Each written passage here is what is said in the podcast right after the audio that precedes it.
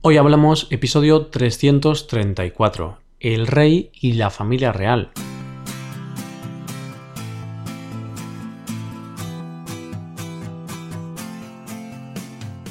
Bienvenido a Hoy Hablamos, el podcast para aprender español cada día. Ya lo sabes, publicamos nuestro podcast de lunes a viernes. Puedes escucharlo en iTunes, en Android o en nuestra página web Recuerda que si eres suscriptor premium, en nuestra web tienes disponible la transcripción completa del audio que estás escuchando y algunos ejercicios con los que practicar las expresiones o las palabras más difíciles de este episodio. Hazte suscriptor premium en hoyhablamos.com. Ya estamos aquí un martes más para hablar de un tema relacionado con la cultura española. En este caso vamos a tratar un tema un poco diferente a lo habitual puesto que vamos a hablar de la familia real y del rey de España. Supongo que casi todo el mundo lo sabe, pero bueno, tengo que decirlo. España no es una república, es una monarquía. Hoy hablaremos de esta monarquía y de sus protagonistas. Hoy hablamos de la familia real.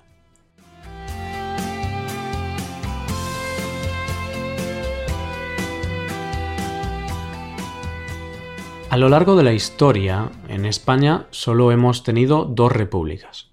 Es decir, solamente hemos tenido como forma de gobierno una república en dos periodos de la historia. Del 1873 al 1874 tuvimos la primera República Española, bastante breve, la verdad. Y del 1931 al 1939 tuvimos la Segunda República Española. En la historia de España casi siempre hemos tenido una monarquía como forma de gobierno. En la Edad Media las monarquías eran absolutas, es decir, todo el poder estaba en manos del rey. Por supuesto, también hemos tenido algunas dictaduras, pero principalmente monarcas. Y en la actualidad seguimos teniendo una monarquía. De hecho, el nombre oficial de España es Reino de España. Por supuesto, no tenemos una monarquía absoluta, sino que tenemos una monarquía parlamentaria. En una monarquía parlamentaria el rey solo desempeña funciones de jefe de Estado, funciones menos importantes o vitales para el funcionamiento del país. Podemos decir que el rey es como un representante de España. ¿Y de qué rey estoy hablando? Estoy hablando de Felipe VI, él es el actual rey de España, puesto que ascendió al trono en junio de 2014, tras la abdicación de su padre Juan Carlos I. Su padre abdicó por varios motivos. Uno de ellos es que ya estaba un poco mayor. De hecho, había sufrido diferentes caídas durante algunos eventos, por lo que su cuerpo ya no podía aguantar tanto trote. Otro de los motivos de su abdicación es que había estado inmerso en varios escándalos, de los cuales destaca un safari que realizó en el cual mató a un elefante. Por eso ahora está Felipe VI reinando España. La reina, la mujer de Felipe VI, es Leticia Ortiz.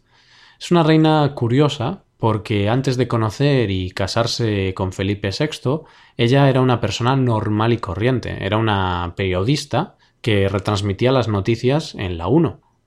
Ahora que sabemos quién es el rey de España, hablemos un poco de sus funciones y de las funciones de la familia real en general. Porque claro, ser rey de España está muy bien, pero también es un trabajo, así que hay que hacer cosas. Reconozco que no tiene pinta de ser un trabajo malo, pero como en cualquier trabajo, pues tiene sus responsabilidades. En primer lugar, el rey es el jefe del Estado y representa a España de forma permanente por lo que tiene que realizar funciones simbólicas o representativas. El rey se encarga de actos protocolarios donde representa a España como país. Esos actos pueden ser muy variados, como celebraciones, reuniones entre países, reuniones con otros líderes, etc. En segundo lugar, el rey tiene funciones arbitrales y moderadoras, es decir, tiene que hacer presencia en determinados actos del Estado y tiene que confirmar todo lo decidido por otros miembros del gobierno, como pueden ser el presidente o los ministros. Estas funciones son simplemente arbitrarias. El rey no puede tomar decisiones o estar en contra de lo decidido por los gobernantes. Aún así, existe una excepción que se llama la función de reserva con la que el rey puede estar en contra de una decisión y oponerse a ello por iniciativa personal, pero en defensa de la Constitución. En la historia de la democracia, el rey Juan Carlos I tuvo que adoptar esta función de reserva el 23 de febrero de 1981 para evitar un golpe de Estado. Al adoptar esa función, ordenó a las Fuerzas Armadas que se mantuvieran leales a la corona y a la Constitución. Y en tercer lugar, el rey tiene unas funciones mediadoras, con las cuales debe escuchar, aconsejar y recibir a miembros de todos los estamentos para poder así estar informado de lo que sucede en su país. Algunos ejemplos de esta función son los discursos de Navidad o algún discurso sobre la situación del país y la necesidad de cambios o mejoras. Y bueno, la familia real tiene que acompañar al rey en estas labores, aunque la función principal de la familia real es la primera, la de representar a España y participar en actos protocolarios. También quiero comentarte que el rey y la familia real deben ser apolíticos, es decir, no pueden mostrar aprecio o desprecio por ninguna idea política, y no pueden inclinarse por una preferencia política determinada. Ya estamos cerca del final de este episodio, pero antes de acabar, quiero hablarte de qué pensamos los españoles sobre la familia real y sobre el rey. Para conocer un poco la opinión de los españoles respecto a esto, podemos ver la última encuesta realizada por Metroscopia, una agencia que se dedica a realizar estudios y encuestas sobre el estado político y social de España. En la última encuesta sobre la monarquía, un 57% de los encuestados está a favor de la monarquía como sistema. El 37% de los encuestados preferiría una república, mientras que el 16% opta por un sistema distinto de estos dos. Al 5% restante le da igual el sistema político.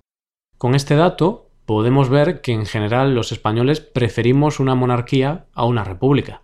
Sin embargo, vale la pena comparar este dato de 2012 con el dato de 1998.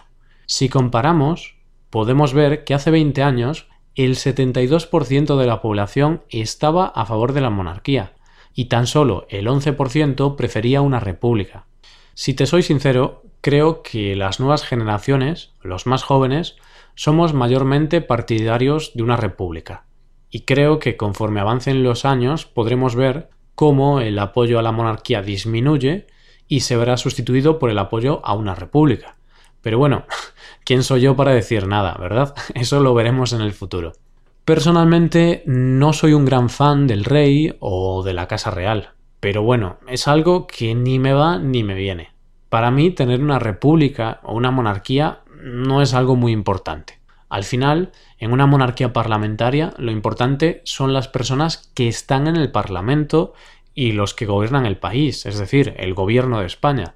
Un buen gobierno o un mal gobierno se nota mucho, por lo que a mí me parece crucial centrarse en eso. Lo demás son minucias, cosas sin importancia.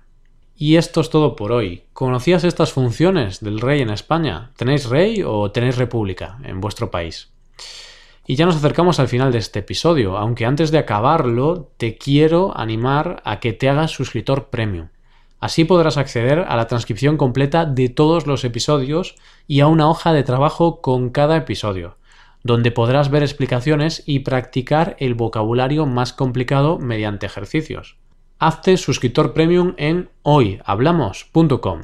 Si tienes alguna duda o alguna pregunta, puedes escribirnos un comentario en nuestra página web. Estaremos encantados de leer cualquier cosa que se te ocurra. Y aquí acabamos. Muchas gracias por escucharnos. Mañana volvemos con un nuevo episodio de Expresiones Españolas. Pasa un buen día. Hasta mañana.